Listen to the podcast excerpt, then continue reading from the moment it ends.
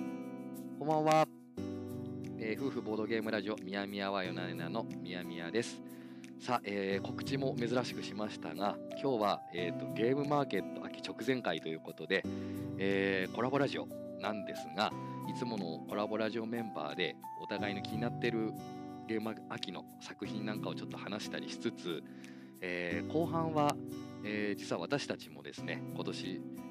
のゲームか秋、えー出店予定なので、えーそこで取り扱うゲームはどんなゲームなのかとかちょっとその辺についてもちょっと話したいなというふうに思ってますじゃあ早速、えー、と今日ゲストの方を呼びたいと思います、えー、羊ヶ丘のしおさんですはい、塩でございます。よろしくお願いいたします。よろしくお願いしますはい。でこの流れでいくとですねいつもこのまま今んとこ面白いラジオの伊勢さんをですね、お呼びするところなんですが、はい。えーちょっとね急遽。急遽ねあの欠席となりましてええはいちょっと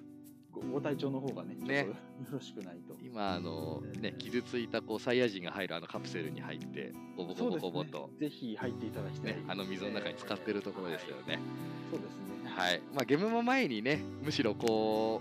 うちょっとこう一回下げ一一回回下げといてよかったですよねボードゲー的にはね、一回しゃがんで、そうそう一番強い手を打てるのはゲームは通りすぐらいだということで、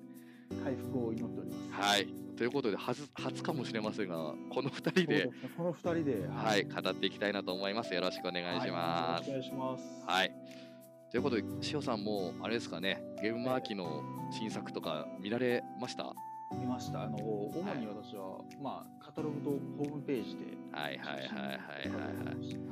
自分もですね、今年、あの、初めて本当にゲームマー行くのも、出店側に交わるのも両方初めてなのであ、ーいよいよ、あの、カタログ買いましたよ、初めワてク。ワクですね。ワクワクですね。えーあこれが本当に全部あるんだねえ、これがカタログなんだと思いながら見てましたけど、ぼ膨大な量ありますね、こそうのですねカタログだけで。情報量が鬼のようなすごいよ。感じですよね。うんしかもこのねカタログのサークルカットのやねこう洪水の中からどううん、好みを探すかってねそうなんですよ。みんなすごいことやってんなと思いましかたなわり本なんですよね。はいえまあそんな中でもですね、えーはいちょっとビビッときたものたちをちょっはいと話していけたらなというふうに思っておりますーはい、じゃあ早速なんですけどどうですかねちょっとお互い交互に一作品ずつジングリーンちょっと出してってみましょうかはい、そうしましょう。はい。じゃあどうすかな先にリーダーシップの私からいきますかあねあ。かしこまりました。はいはいはいはい。そしたらそもそもですね、私おみやみやはですえ ね、ーそもそも、うん、どんなゲームでこう選ぶかというかビビッとくるかみたいなこと先なにるほちょっとど言基っ準ですね。そうそうそう言っておくと、えまあやっぱりうち夫婦で遊ぶ比率が一番高いので、ーはい。っやっぱ2人もしくはこう夫婦というか奥さんに刺さりそうなものっていうのがちょっと割と高い優先順位優が高先い順位に上がってきますわ。はい。はい、でさらにそれが2からもうちょっと多人数で遊べても面白そうやとなおよしでうんっていうのとあともう一個はやっぱ子供と遊べるみたいなそうですね。子供と遊んでも問題がうない。ーんっていうのももう一つちょっと刺さってくるのとはい。あともう先に言っとくと正直アブストラクトっぽいのはこなるほど。うちょっと奥さんと喧嘩になる えのであの実はあんまりこーなるほどなるほど。ううんっていう感じじゃないですだから2人からっていうゲームで一つ先行してますわ。うん。はい、という前提でちょっと話していきたいなと思うんですけど、確かにえまあ、その中で特に今回奥さんと遊ぶっていうことに関してクリティカルというかめちゃくちゃこれはいいなと思ったのがほうえーっとですね言っていきますよ作品名がね「スイートドッグホテルえいや、それは初めて知った。」えっとですね、えーっとススイイーートドトッドッグホグホテテルこれサークル名がスマートエイプゲームズさんからで、はい。えー両日参加の、えー、他のゼ3 03はい。ブースの、えーから出ているゲームなんですけど、スマート、スマートドッグホテルですね。スマートドッグホテル。ははいい。。これ英語ですか英語だし、カタカナでも出てきますね。なるほえっ、と、スイートドッグホテルか。ど。あ、スイートドッグあごめんなさい、スイートドッグホテルね。はい。はい。い。なるほど。で、えっ、とで、で、これは2人から3人のゲームで30分ぐらいのゲームなんですけど、はい。もう開くとまず分かるんですけどうん。こう犬の着駒が入っておりますしかもいろんなねトイプードルとか、はい。はい、ビーグルとかうん。っていうのがあってこうリゾートペットホテルを作るっていうテーマなんですよはいはいはい。でまずコマのテーマもすごい可愛いのとあとシステムもすごいしっかりしてますわあ、ほう。見てると説明書とかこれ公開してるんであすかしてますしてますあ、してるんですね。あ、いわゆるあのこうパッチワークとかパークスみたいな手番順のあのこう先に行ってる一番後ろの人が手番をするっていうシステムで、はいはいはい。えーいわゆいやる東海道システム。そうそうそうそう、はい東海道システムをやりながらこうホテルのエリアマジョリティを取っていくっていうかかわいい見た目ですね。そうそう可愛い見た目ながらうんシステムは結構面白そうで、うはい、これは絶対奥さんに刺さるんうん。ダルメシアンとかね。。そううそうそうそうそうそうそうそうそうそういいんですよホテルに泊まってもらうっていう内容がなんかこうあのグランドオーストリアホテル的なあそうそうそれもある部分もありつつ、ええそれのペット版でうんしかも30分というそうですねかなりミニマムな作りになってますね。はい私もうこれはもう予約あしますねいやはい あ予約できますね確かに。できますよ姉妹はいしますねははい間違いないゲームだと思っておりますははいいはい、初めては知りましたね。えスマートイブゲームズさん。はい。はい賢い、賢いお猿さんってことですよね。そ う。ねえですね、ええはいはいでもなんか過去にも何作か出してるようで今回も2作品新しいの出すんじゃないかなはい両日参加なのでね、あはいそうですね。はい。これは買え予約すれば買えるんじゃないかなと思っておりますう、んなるほど、なはるほど。い、いや、面白そうですね、かなり。ねえはい。、ということで私1作目は、えースイートドッグホテルになりますがははしこまりました。い、じゃあのテンポよくいきますかじゃあ私、塩、はい、さんどうでしょこれね、えっ、と、私は、あの、何を基準にビビってくるかってうはいはいはいとはあの、まあ、アイディアですね。いアイディアほうほうほやうはりアイディア、うんえー、とで必要最低限のもので必要最低限のコンポーネントでルールでっていうのにやっぱりビビッとそそられるんですけど、ねうんあのまあ割とそういう感じなんですけど、まあ、まず1個目が、えー、とパタタイカさんっていうところが出している、ほえーゴールフォートっていうゲームですね。うゴールフォートゴールフォートゴールフォートはいはいはいはい、そうですね、えー、パタ大会で僕はブース調べたんですけども、はいはいはいあの僕はこれもツイッターでなんとなく調べてたら流れてきた見つけたっていうものなんですけども、へえはい、ゴールフォートっていうのはなんかあの、えースリランカのゲームスリランカに、まあ、テーマを持ったゲームなんですけども、 えこのあのコンポーネントが非常にシンプルで黄色いディスクと赤と青のキューブあと木目のキューブですねあとは白いあの分厚いディスクだけなんです、いや開きましたけどえーすごいっすね木箱の中にそうそうそう本当に木のキューブとかが詰まってる感じそうのそうこれがおもむろに入っているってへいうでえ何をするかっていうとあはのこの白いあの太いディスクを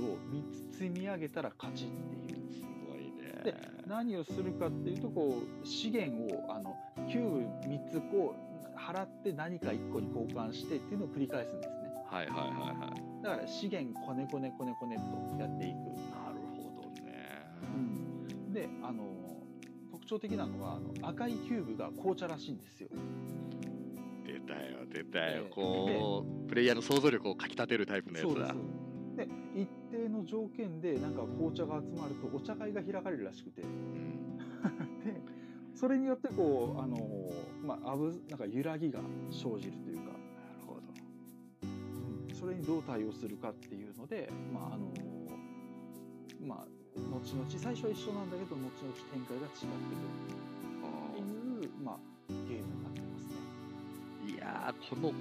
い、ゴールフォート絶対あれですね。コンポーネントの写真見ていただきたいですね。えーぜひ見ていただきたい説明にも書いてあるるけど袋なしついたてなしカードなし数字も記号もないコマだけ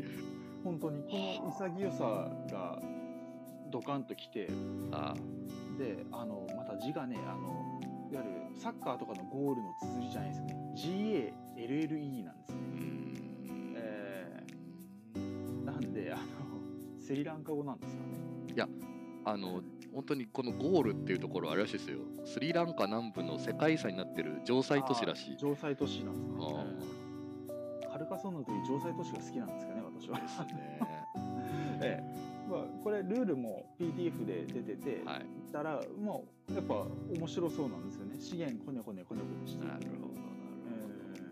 えこれ伊勢さんとかも好きそうですねーそうですねはあいやーいいですねいや多分いい意味で僕とやっぱ全然見てるところが違うので、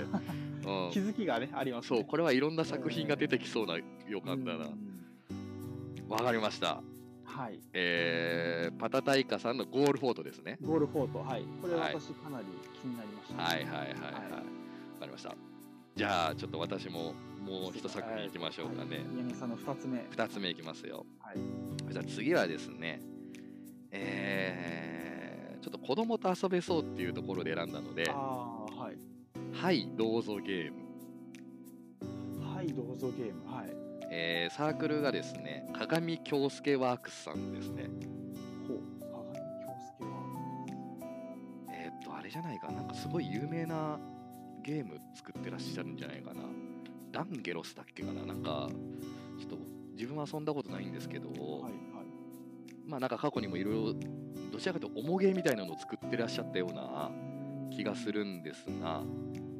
えーっとその方々も今度子供と遊ぶ用のゲーム作ってみましたみたいなうんそういう感じですよねそういう感じですはで鏡鏡京鏡京介介ワークスさんでそうですね作者がその方なのかなで日曜日だけの出店で「こ」の24かそうなんですねはいあ日曜日じゃない両立なのかな両立かもしれないなうんまあなんせそれが出るんですよでこのゲーム確か3歳から遊べるとかそんなんじゃなかったかなで勝ち負けがないとこれかはいどうぞゲーム、でやっぱカードのこうざなんかこう食材とかなんかが出てきてはいそれを人に「はいどうぞ」するかしないかみたいなのをでき2る択かなって書いてあります、ね。そうそうでそれがちゃんと「はいどうぞ」ができるとなんか「ありがとう」チップみたいなのがもらえてへー相手にチップあなんかカードあげるみたいなこう「はいどうぞ」をこう気持ちよくお互いするみたいなはいはいはいはい。最終ゴールは、えー、と自分だけのお子様ランチを作るみたいななんかそんな感じなんですよ なるほどなるほど。で勝敗がないないんです、ね。ないですへーみんなでキャッキャフフしながら「はいどうぞ」気持ちよくしながら自分だけのなんか最高のランチを作るっていうゲームです。なるほど二人二人から五人で遊べるんですね。はいはいはいはい。これは多分うちの4歳の子とかすごい気持ちよく遊んでくれるとま思う。さに。うーはんでさあらはいどうぞするほどたくさんのカードを手に入る。。そうなんんですよ。へーはいどうぞ気持ちよくできる。はいはいはいはい。うんあなるほどね。そうそうそうそう。っていうおままごと的なのもありつつやっぱりこうすごくポジティブなやり取りで構成されてるので。そうですよね。そうそうね、それがね日常でもこう「はいどうぞ」お互い気持ちよくできるとうん。ね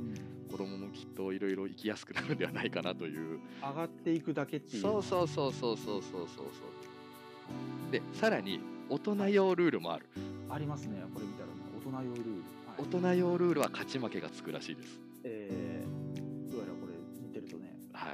い役を作ると、そううんえらい本格的になるんで多 分あのこっちが本当はもうその方のこう本領というか、はいえーうん本当の部分なのでそっちのルールもすごい気になるというか、うんそうですね、そうそうそうそうまあ、たくさんハイドズをするほど、ええあのーまあ、たくさんのカードが手に入るよっていう、うんうんううんんですね。ということでちょっと子供と遊べつつ大人でも面白そうということではい、ねあのとても注目しておるというかもうこれもはもう予約済みですね。あそう なんですねはい、なるほどあなるほど両日うん参加なのでそうそう私日曜日に取りに行くようにそう予約したんです。はいはいはいそうですそうでした。はい、なるほど、んということであの私は鏡京介ワークスさんのハイローズゲームをはいどうぞゲームはいはいちょっとなる興味ほあります。はいどありますねかしこまりましたなるほどいやいいですねえーじゃあ私二つ目はい出はいさせてただきますはいはいえっとこれね非常に迷ったんですがまああのちょっと二つ並列でおおちょっと出させていただきたいんですがはいえーこれあのサークル名さんがカラスとウナギさん、はいおー見てないかもしれないなはいはいはいはいえーで、えー、とゲーム名がですね「トビウフライハイ」っていうゲームと「イワシトルネード」っていうゲーム出てる2作品あるこれびっくりしたんですけどあカラスとウナギさんから2作品出るとなるそうですそうです2作品出るんです並列でほどねまずあの「トビウオフライハイ」っていううん字面で僕はバシってきまして「はいイワシトルネード」というはいはいはい、であのまあやってることはシンプルなんですよね。はいあのまあえっと、読み合いでバッティングをうまいことさせていこううんほうほと。うん、で飛び魚って水中もいけるし飛ぶこともできるうああできますねでそうですで自分の隣の人と,、えっとまあ、左隣ですかねの人とせーのであの潜るか飛ぶかを選べるはいはいはいうんで相手は相手でそれを読んであの天敵カードっていうの差し向けは水にいるやつを食べる飛び魚の天敵かなるほどね空を飛んでる、えっと、海鳥を出すかっていうのを、まうあ、順ん番にやっていくっていうすごくシンプルなものになってますね、はいはいはいは本当にシンプルななんだけどまああのなんていうかこれはあの誤解があってはならないんですけどあのこれいいじゃないっていういうん思いを抱きまして、なるほどねあのそんななんていうかあのすごいことじゃないかもしれないけどこうこのシンプルな作りでいいじゃないっていう風になってる感じが僕は好きでした。しこのテーマの乗せ方も味わいがありますねでこう飛び魚は飛ぶ飛び魚と、まあう海の敵空の敵っていうのがこうぴったりきてるんなるほどっていねう感覚ですね。はいはいはいいやとてもよくわかりますはいはいえーそうですあのね、カツオトルネードも同じようにですね、あカツオトルネイーワドシトルネード、もイワシトルネードね。はいはい。もう同じようにあの泳いでる泳いでんなあのかつ泳いでるイワシをこう食べられないようにバッティングをうまいことさせていくという、はいはいははい形になっているとい。なるほどなるなんていうかこのなんかもうなんかこれでいいじゃないっていう感じがすごく、うんほど。あのーゲームマって感じのそうですそうですね、えーちょなんていうかな絞った感じがありますね。そうです味わいというあかの。なんていうか尖らせた感じ、ううんんあのなんていうかあのまあえっと、チキンドミノに出会った時もそうですけどあ尖らせてるなっていう感じがあのダイレクトに感じられて僕はこういうの好きですね、ねいやいや面白そうです。普通にルールも二つともルールも見れますね。見られますねね。へえ。わかりました。はいカラスとウナギさんというサークルのはい、トビオフライハイとイワシトルネードね。そうですそうですこはれいはいがあの、2つとも1000円で出てるっていう2つ買って2000円だからねそうそうそううそうちゃ安いだからなそこにシンプルにこう収まってるっていう感じがいいよねって思ったんですいやアーアートもいいですねあともうすごく味わいがありますねっぽい感じうんの、いやこれはここで買えなかったらもうどこで買ったらいいんだろうってそう感じのゲームだなそうこれはうん抑えときたいゲームですねそうなるほどわかえりましたえはいもう一作品ぐらいとりあえず行きましょうかままずいきますかいけます大丈夫ですはいはいはい。そしたら私ですね。じゃあちょっと出しとくかな。はい。ゲムマっぽいのっていうところであはいるとですね。ダイスファイター。ダイスファイターえっ、と、サークルさんが、たぬきつね工務店。たぬきつね工務店はい。はいはいあすごい29日土曜日のかの09ブ ースですね。はいはいはいはいあの、見てもらったらもう一発でわかると思うんですけ ど、もう、パッケージがですね、いいですねもうダイスファイター、これ完全にあれですね、バーチャファイターから撮ってますよね。えしかもこうセガサターン時代のこうバーチャファイター、そうそうポリゴンバリバリなんですよねパッケージ がポリゴンバリバリのキャラたちがもうひしめき合ってるパッケージあの90年代のアニメでどっかで見たようなアニメのキャラクターみたいな、ねもうもあうの言っちゃうとセーラームーンとかそうですねなんとかみたいなどっかで見たことあるキャラがもうバリバリのポリゴンになってひしめき合ってる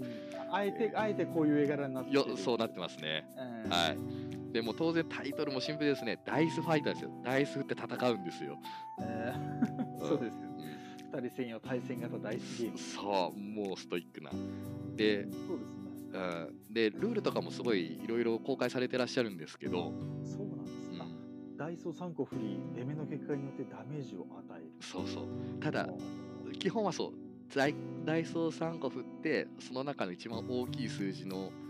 方がこうダメージを相手に与えれるみたいなえーのがベースなんですけどうんなんかねジャストガードシステムがどうと か超必殺技がどうとかえーなんかなんかすごいフルカウンターみたいな一発逆転が取れるとか何ていうのかな格ゲーのもう要素が要素をこうしっかりこういろいろ取り入れてる。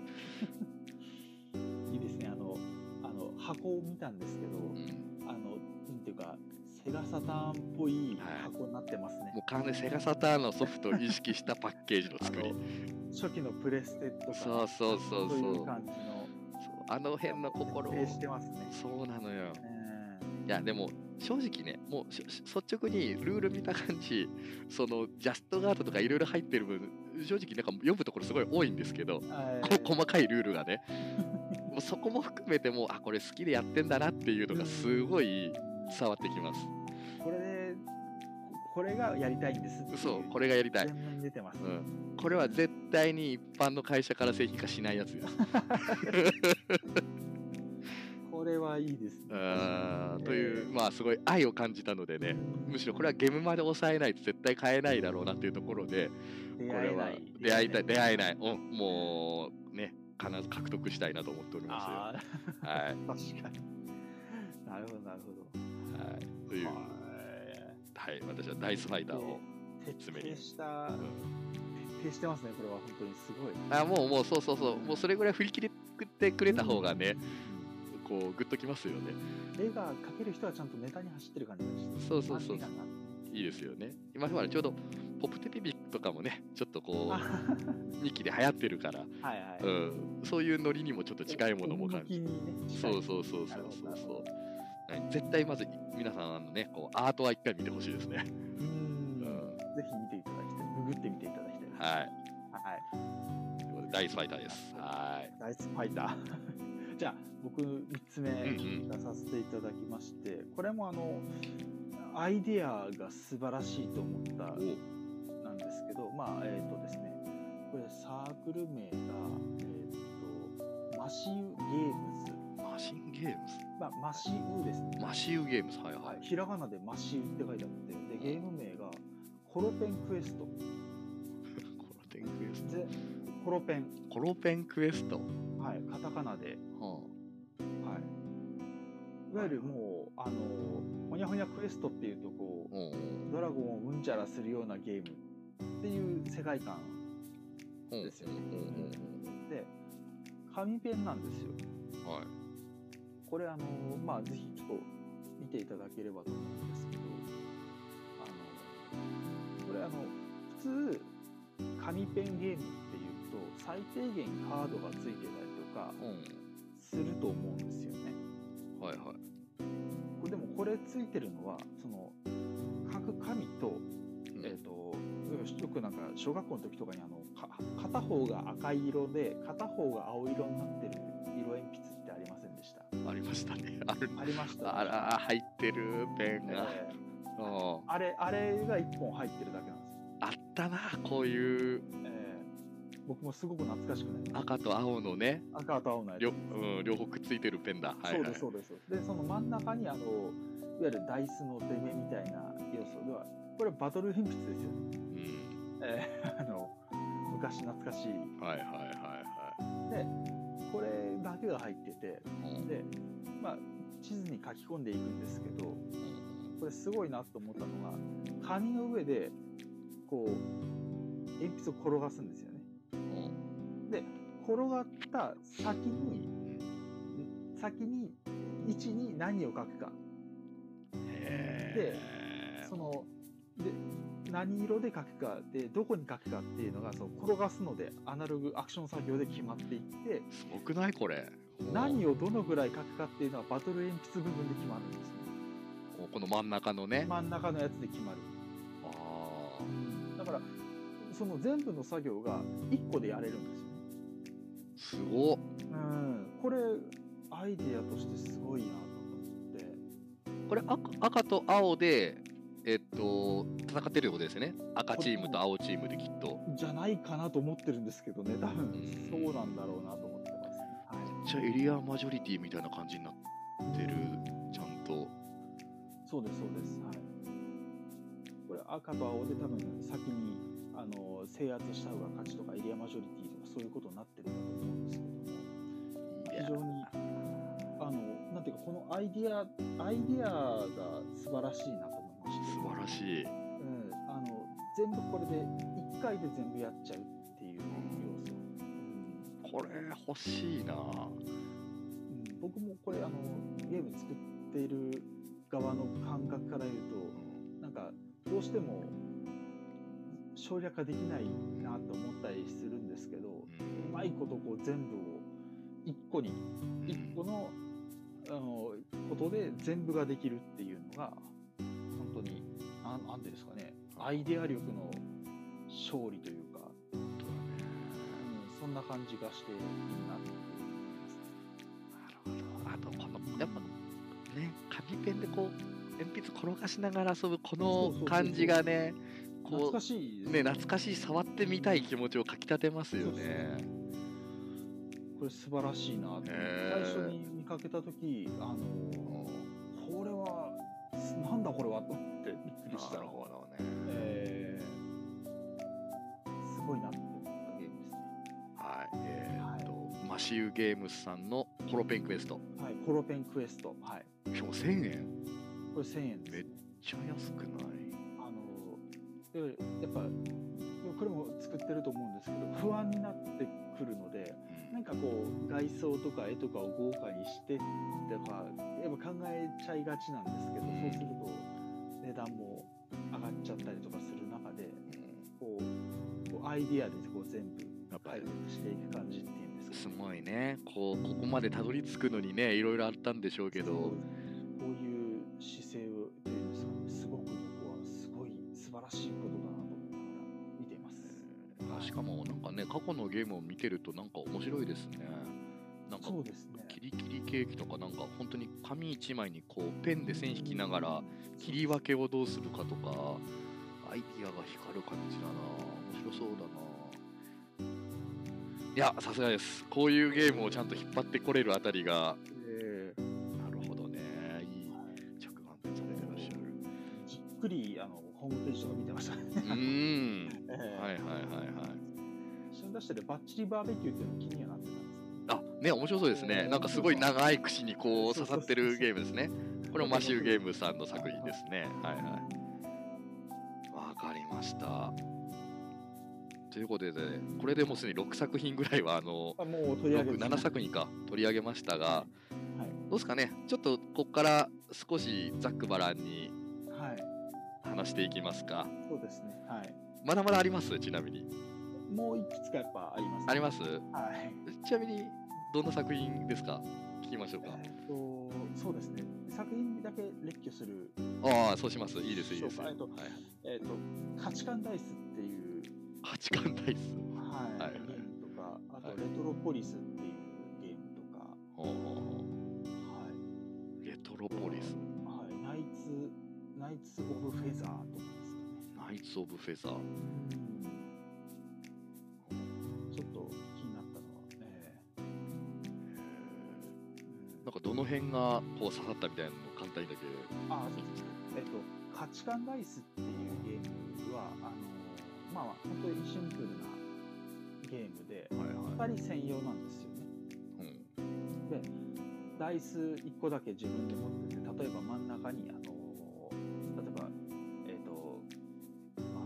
辛い食べ物とかうんお題が出てるとするじゃないですかね。はいはいはい。えーでダイス振って5が出たと。でそしたらその人は、えー、とダイスを見せずに自分の中でこう5ぐらい辛いもうん。はいはいのをはい、言はい。って相手が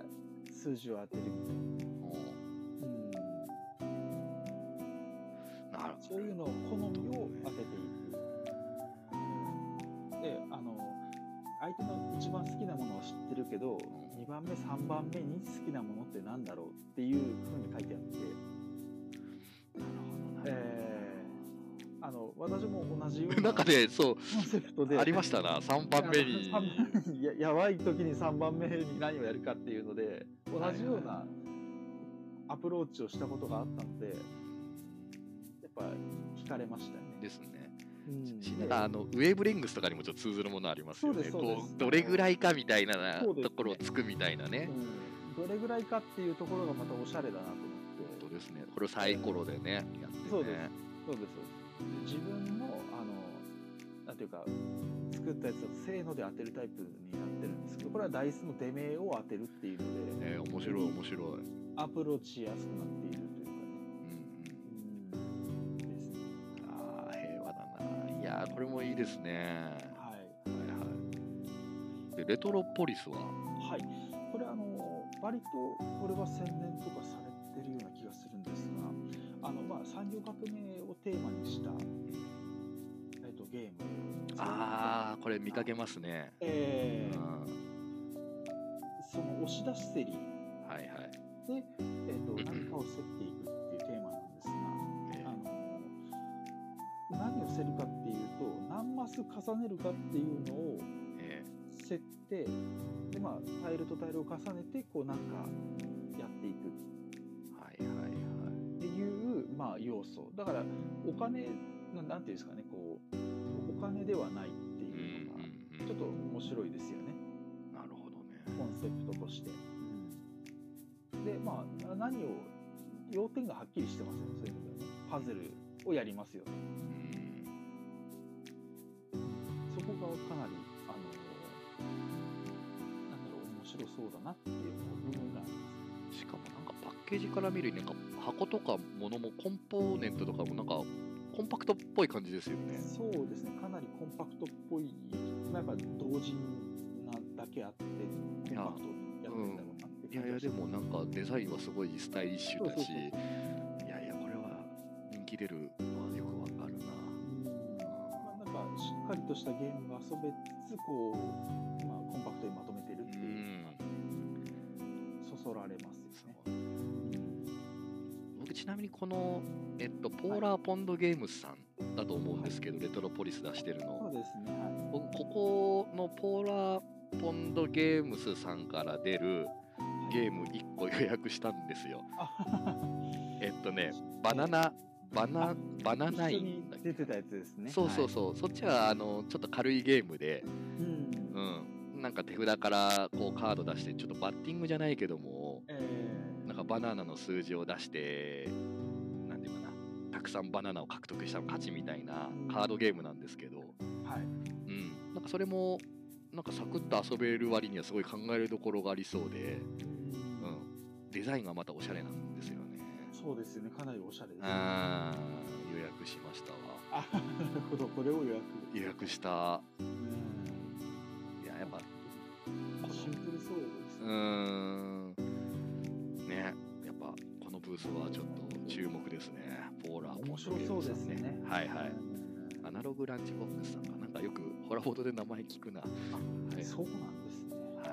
なるほいなるほどなるど。はい。で最後のナイツオブフェザーほど、うというん、ゲームなんですね。これ壁にかけて遊ぶ。壁にかけて遊ぶ、はい。何それナイツ・オブ・フェザー、ナイツ・オブ・フェザーの間に点が入ってますね。うんはささみ企画さん。い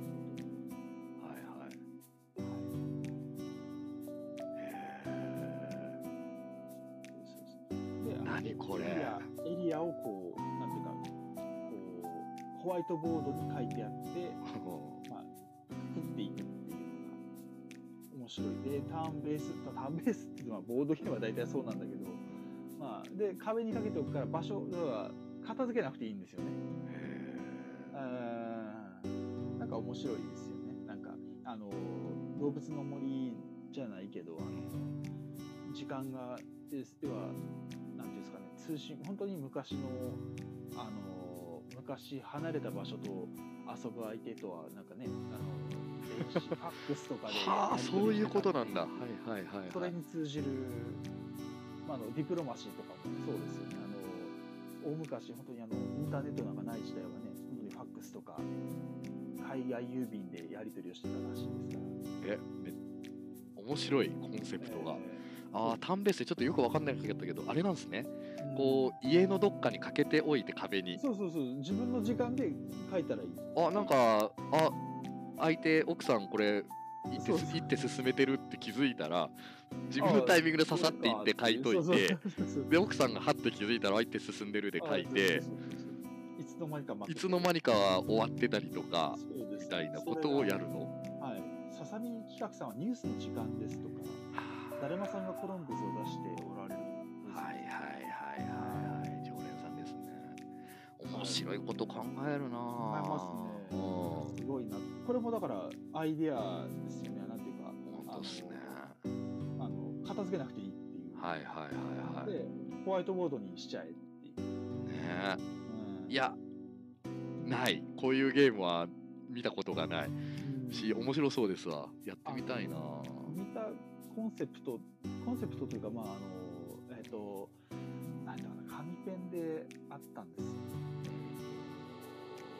だかな戦争をテーマにしたへえプリントプレイで、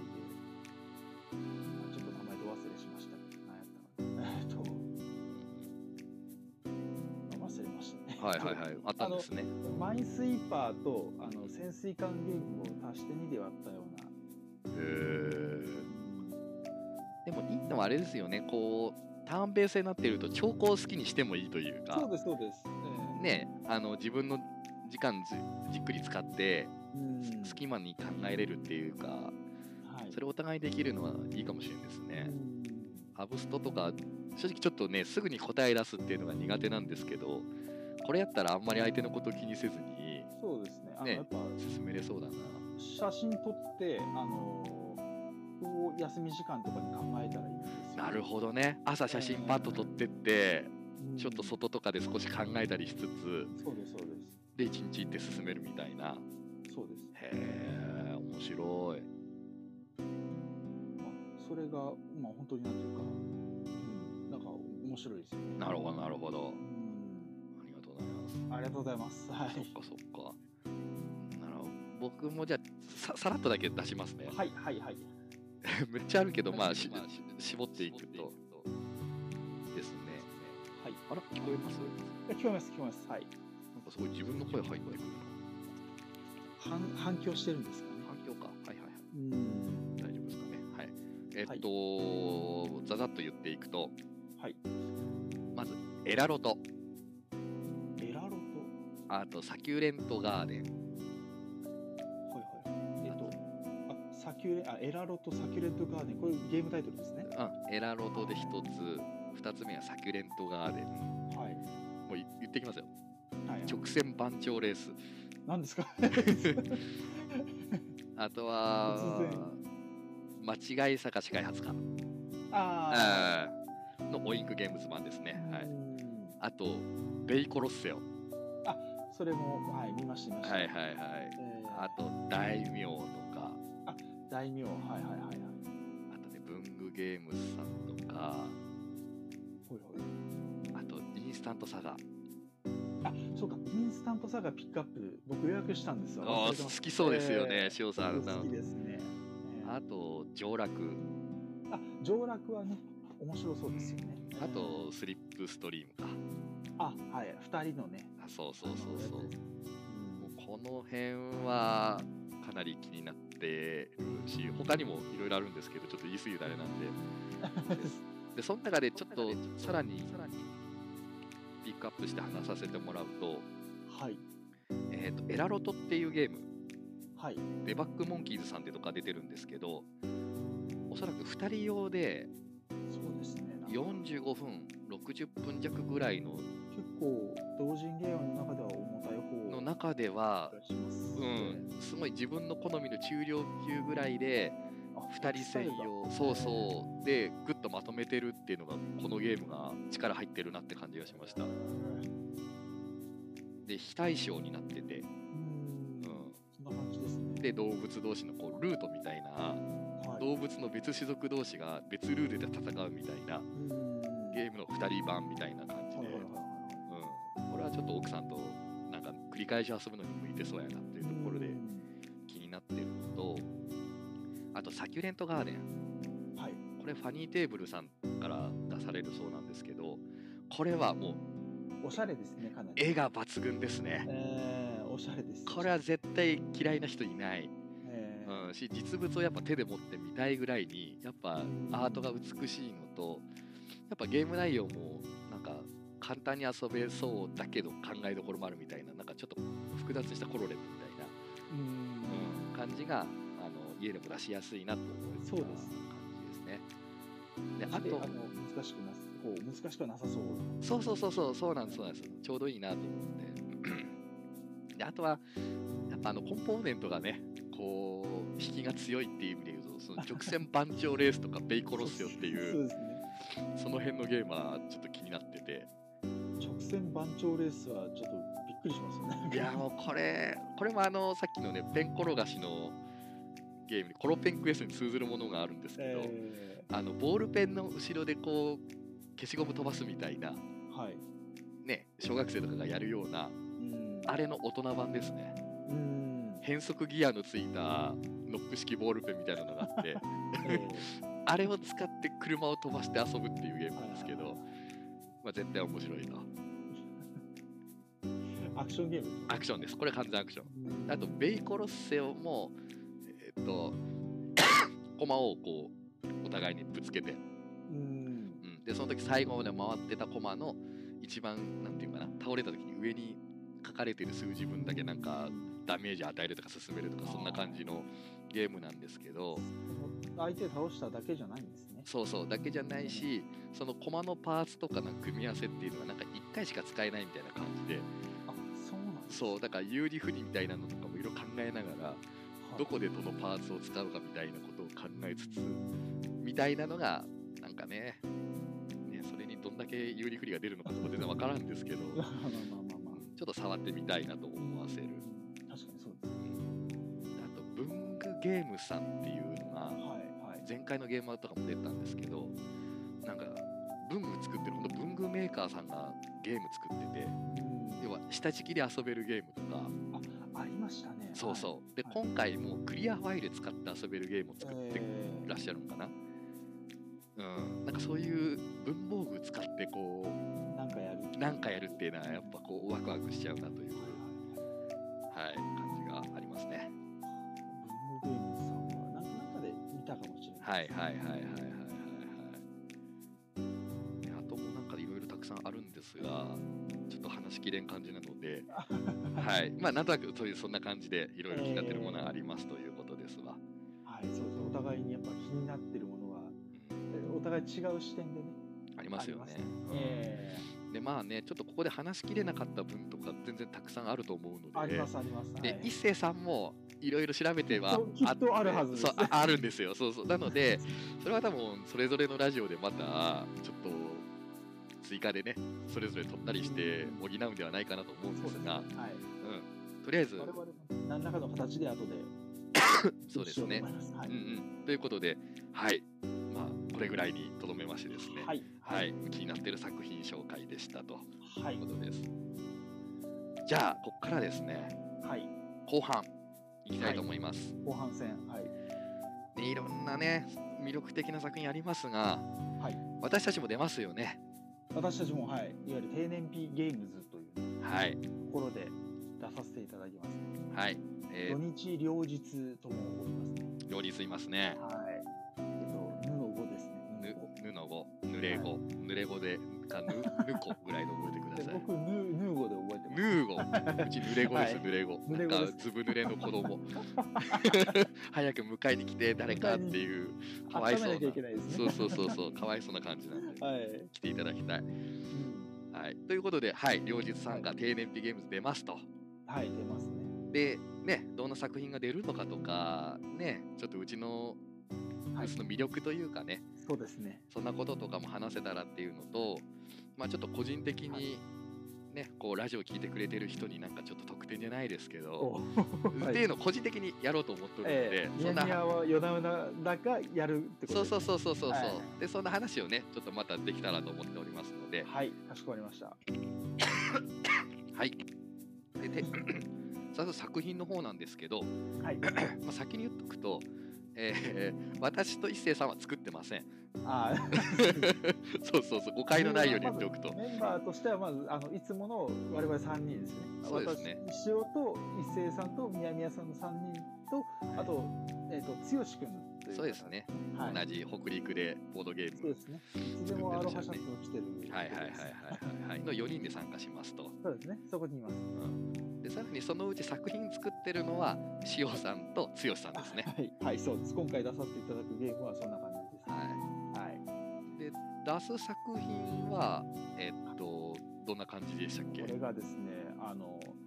君の方で出すゲームはもうすごい1個だけなんですようねん、 1個だけですプレイオブ勝負っていうプレイオブショーム。はいはいはい。これねあの英語なんでちょっとややこしいんですけどプレイはあの遊ぶとかプレイボールのプレイじゃなくてあの祈る方うん。 PRAY の方うんなんですねでなどういうことだから勝務の祈りってことになるんですけどうんどういうことかっていうとあの、まあ、あの奈良時代ですね聖武天皇がその当時も大変だったと疫病やら何やら大変だったというところでよっしゃ大仏作るかっていうことで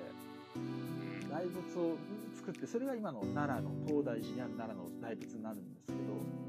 それを作る過程をボードゲームにしたうんという内容になってますね。そうですね。はいそうですでそれがなんとですね3ラウンドでできてしまうう大大 仏がね。ん。はいはいはい。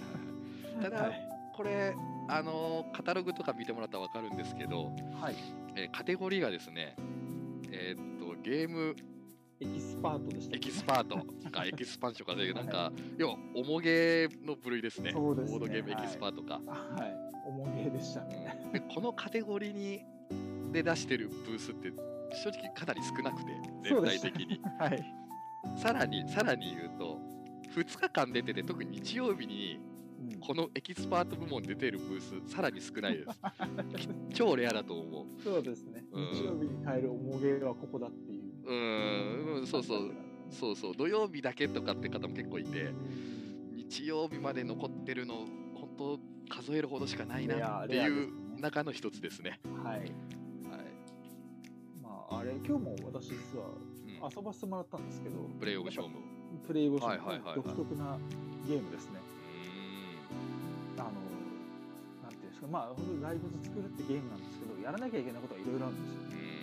ーんうあの、大仏作る前にお金をこう、もう得たりとか、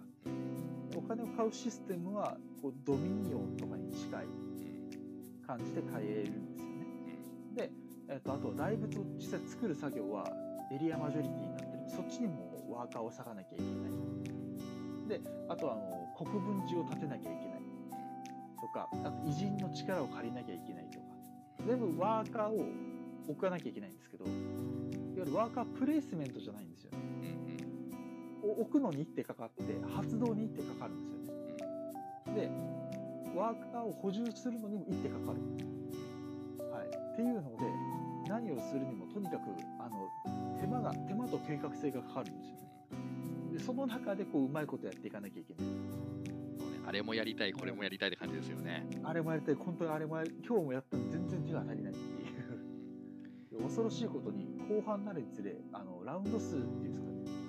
が短くなっていくんですよ、うんうんえーなんで後半になるほどこう追い詰められていくというかうんこうお金とかがちょっと入ってできることは増えているはずなのに時間が足りないっていうこう前半はお金が足りないんですよ、えーでお金足りないお金足りないよってやってると思ったら後半になると手が足りない手が足りないって言いながらやんなきゃいけないそう一応歌ってる拡大縮小再生産ってことですからねだから縮小再生産うまく収束するようになってるというか、はいそうですそうですそうそれがまた苦しいし悩ませるんですが自分も一回遊びましたけど、あはいうんうん、最初は拡大しなきゃいけないんだけど後半でギュッて縮めなきゃいけないってうんいうのが独特ですよですね、ね。まあ、おそらく詳しくはそれこそねあのー、塩さんのラジオで実は際い、その剛さんが語ってる回があるので、おもむろにあの収録させてくれって言い出して、んあの大丈夫ですねはい、ね、その回聞くと特にねそうです魅力がわかると思うんですがあ伺ってますねえもう自分も一回そんな感じで言うと,、えっとゲームの感触はあれでした、クラニオのゲームって感じです。あのー、えっとねロレンツォとかえはいはいはいはいはうんあー多分マルコ・ポーロとか、まあ、クうんクラニオ・クリゲーじゃないけどもどちらかというとああいう苦しさいろんなことやりたいことあるんだけどもどどれもなんかこい。ルうチアニやってたらそうすそうくるそうええルチアニっぽい感じね。をすごい感じていて、うん、あのアークライトとかから出るゲームというよりは 10days から出てそうなゲームはいそうです。確かにそれはあります。そうそうそうそうそうそうだなっていうところで要はあの手のゲームが好きな人は絶対に面白いだろうなって思うのとでやっぱりテーマが面白いですよね。あそのうやでっぱすね奈良時代テーマって斬新やなんですけど大体戦国時代とかね。そうそうそうそう江戸時代とかが割と多いんですけど。で当時の偉人いっぱい出てくるんですけどはいねなんか本当に聖武天皇とか桓武天皇とかはい。安倍の仲間郎とかうん鑑真とかいましたね。鑑真とか鑑ね真でしたね。なんか本当にそその手の人たちそうそう。 そうです大友のやかもちとか ねありますね そうそうそうええいやそういう偉人をガンガン使ってそれがいわゆるマルコ・ポーロでいうところのねあの初期で持つあの偉人というか能力ですね個人能力みたいなもんで、あの人たちをこう雇ってくるんですけど結構ルールぶっ壊してくれますね。そうだからこのゲーム根本は結構ね厳しいカツカツのゲームなんですけど、うん、その強さがやりたかったのはどちらかというとマルコ・ポーロみたいにその偉人たちにゲームぶっ壊しに来るみたいなそうそうそうそそううそこのバランスにすごいこだわってらっしゃるので、うんはい、あのきついゲームをですねぜひ偉人たちの力で。そうですガンガねン楽にして そうぶっ壊しながららでもバランスは崩れてません、そうですねうん、そこにめちゃくちゃ、あの気を使ってらっしゃったので僕このゲームいいなって思うところはあんまマイナスマイナス点の要素がないんですよああないかもしれないですね下がる要素がないので上がるだけなんであのほんまに200点とかの勝負うはいはまいことやればそれも個人的には好きなところですねいはい、はい、うんまあそういうまあ本当にやっぱ1時間1時間半ぐらいやっぱかかるかかるでしょうね重重げげでしょょうね、ううん、ん重げっつってもまあゲーマーからするとね90分90分級90分前後ぐらいはあるかな、ゲームだと思いますはいあとまああの当日はやっぱ割とルール量が多いんで私有もできるんですけどえあれ使用できるんですかあ私有できます、ねはいはいはいでインストはその剛君が横についてやるやるとすごいねいう形らしいです、はいじゃあぜひ遊んでもらってねぜひはい遊んではいということでね剛さんの作品はそのプレイオこブれ勝一負個だけ一と本はいでもまあそれがも一うかなり骨太なので、本でそうですねはい、と本命は来てくださいということなんですすごいが、は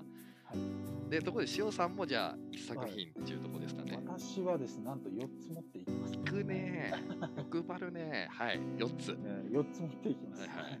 どんなゲームを、これねはい、ルールを列挙させていただくとあのまずえっと、えーなんでデジカメ忘れたんですか芭蕉さんっていううん、これはあの前持ってったやつありましたね。えー俳句で図形を伝えるっていう、うん、であと、えっと、カメレオンの定義っていうこれもあのプリントプレイの方で一応配信の方を前させていただいたんですがあのちゃんと今回はカードやらコマやらをですね あのちゃんと入れた状態で、はいあはいはい、持はっていきますのでいすぐ遊べまうん。すすぐ遊べるんですね。そプうそうリプリントしなくてもね。あなたが切らなくてもいいよって状態はいはいにはいしてあります、はいこれもなんていうんですかねあのこうトランプを使ってご家庭のトランプで遊ぶんですけどあの何が何点になるかが分かってないうんそれを自分で決めていくっていう例えばハートが1枚3点とかあのスペードが一番多い人が5点もらえるとかそういうのを誰かが出したらそれがみんなのルールになるっていうのがポイントですね。なるほど。なんでそれ早く出しちゃうとみんなそれに合わせに来るしあのこう自分の場を整えてるとそれで相手に読まれたりすうるんあこのカード集めてるのねっていうのではいあのバレたりするかもしれないよっていうところが、まあ、ポイントになってうんうんます、トランプは持参というか自分で用意するトランプはあってのいうそうですご家庭のトランプで、はい、感じ遊んでいただはいはいはい ていはいはいトランプはねあの家私の家から持っていきますけどトランプは、うんうんはい、でこっからが新作になるんですけどお1個目が、えっと「アリスと3つの鍵」というゲうームんはいはいはいはいはい遊びました遊びましたあーありがとうございます。あそうえーこの間あのお家にお伺いさせていただいあてそうでしたねはいいただき遊んまばっしてたくださいって言ってはいはいはいはいはいまあ、あのテストプレイのね頃からちょっと何回か遊ばせてもらって、えーはい、その過程を全て見させていただいて、えーこれはなんていうんですかねなかなかちょっと変わったゲームだなと思うんですけうど、ん、いわゆるハイパーロボットを協力でやってみようみたいな感じだとそ思うですねそうですね、こうアリスはですねあの00から99までマス目が書いてある世界に行くんですけうどん、でははいトランプのねトランプ兵たちに追われてるみたいなイメージですそうよですねね。そうですそうですあのまあでえっ、とその世界から出るにはんボード上にある3つの鍵を集めなきゃいけないんですけど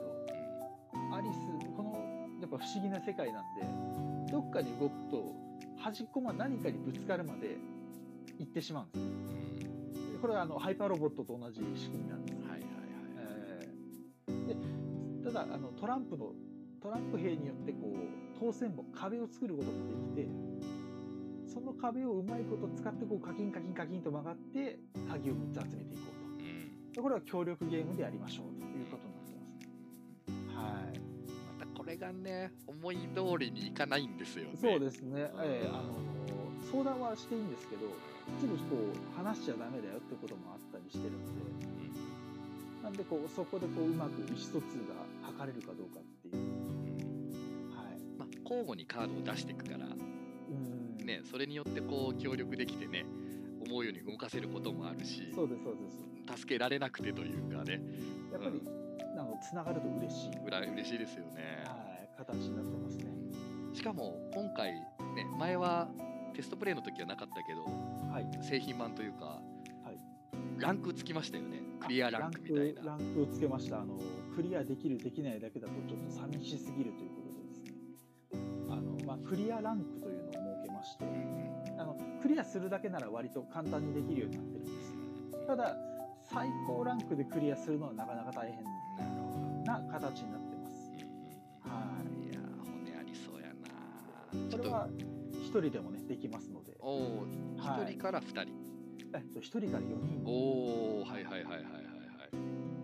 ぜひこれもね、これは500円でやりますので、はい、まあ、500円でいいながらあれですよねあのーラミネートしてます。ラミネートもあるし、え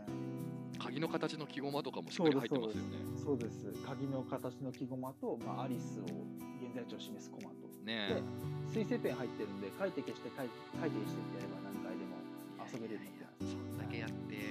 しかも割としっかりしたルールブックもありつつそうですね。はあれだいっ、たらかなりお安い500円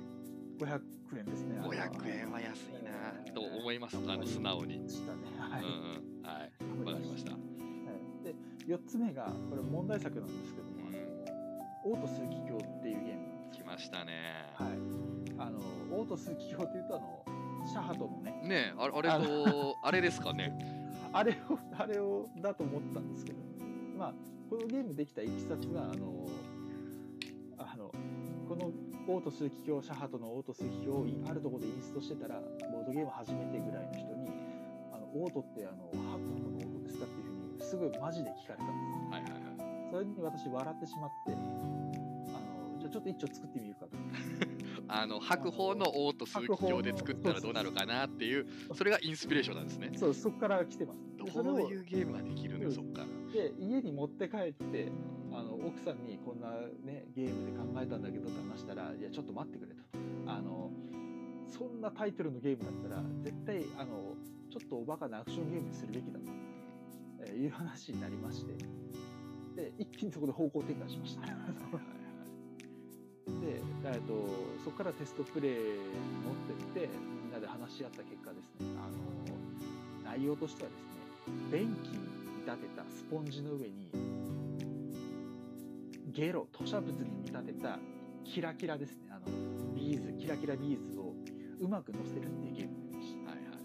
だから見た目すごいファンシーなんですよね。見た目だけで言うとすごくねえなんかはいね便器というかパンの形した可愛いスポンジ につぶらな瞳のスポンジにキラ顔がキラの描ねキいてラキラキラのほんとなんかラインストーンみたいなのをばらまいてくみたいなそうそうそうすごいファンシーなんだけど見た目だけだとねファンシー実際は便器でスポンジがそこにかけてるのは吐砂物っていう設吐砂 物定なんですよね。そうですそうですうんまあなかなかよのはいはいはいであの、まあ、それだけだとゲームにならないのでそうっすねあの 中にあの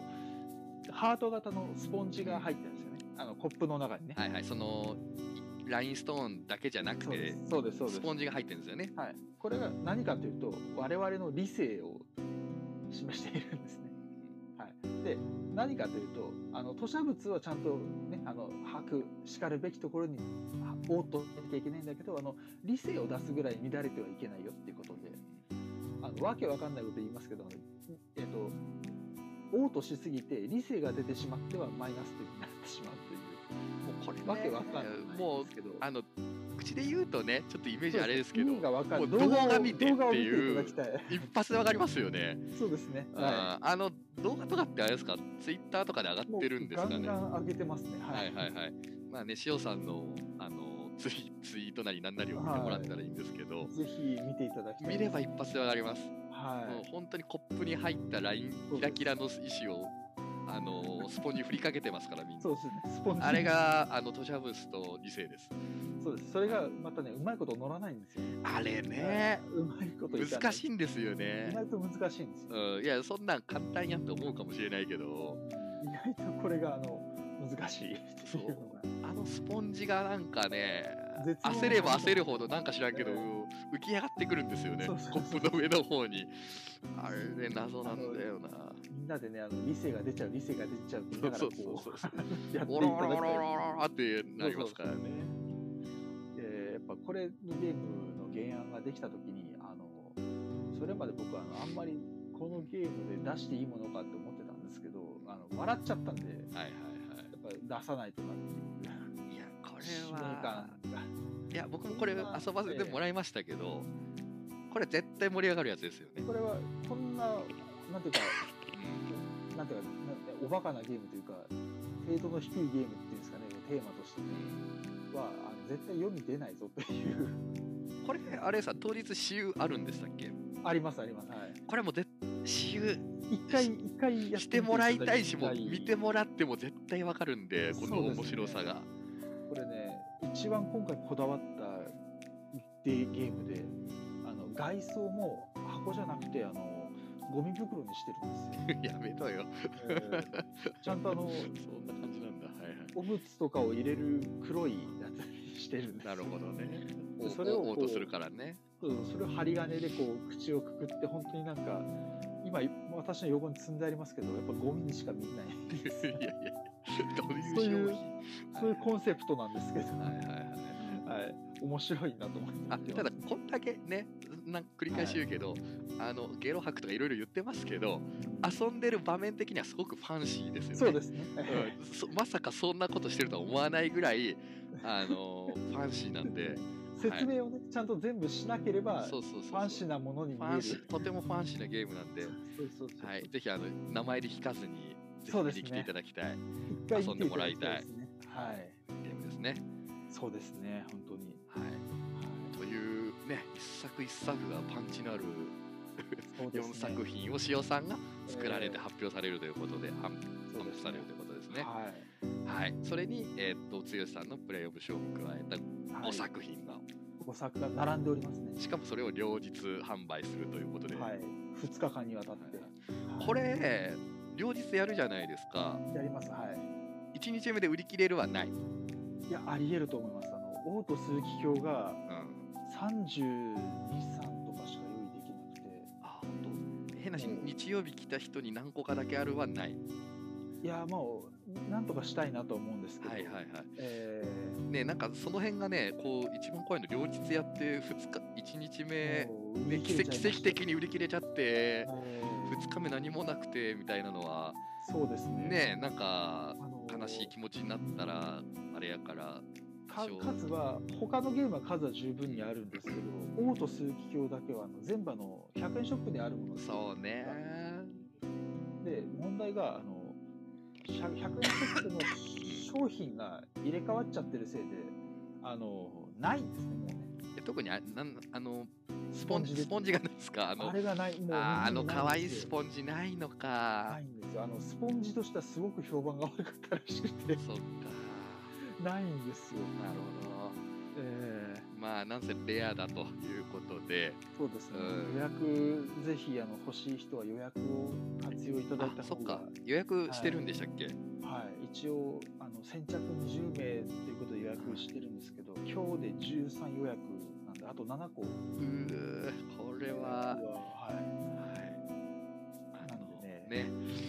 まあなんせそんな数に余裕がないのでいそうな本ん当ですになかったらごめんなさいですが本当にそうなりますねはいあの本当に日本にないので、うんスポンジがねあの、うん、ここはぜひあの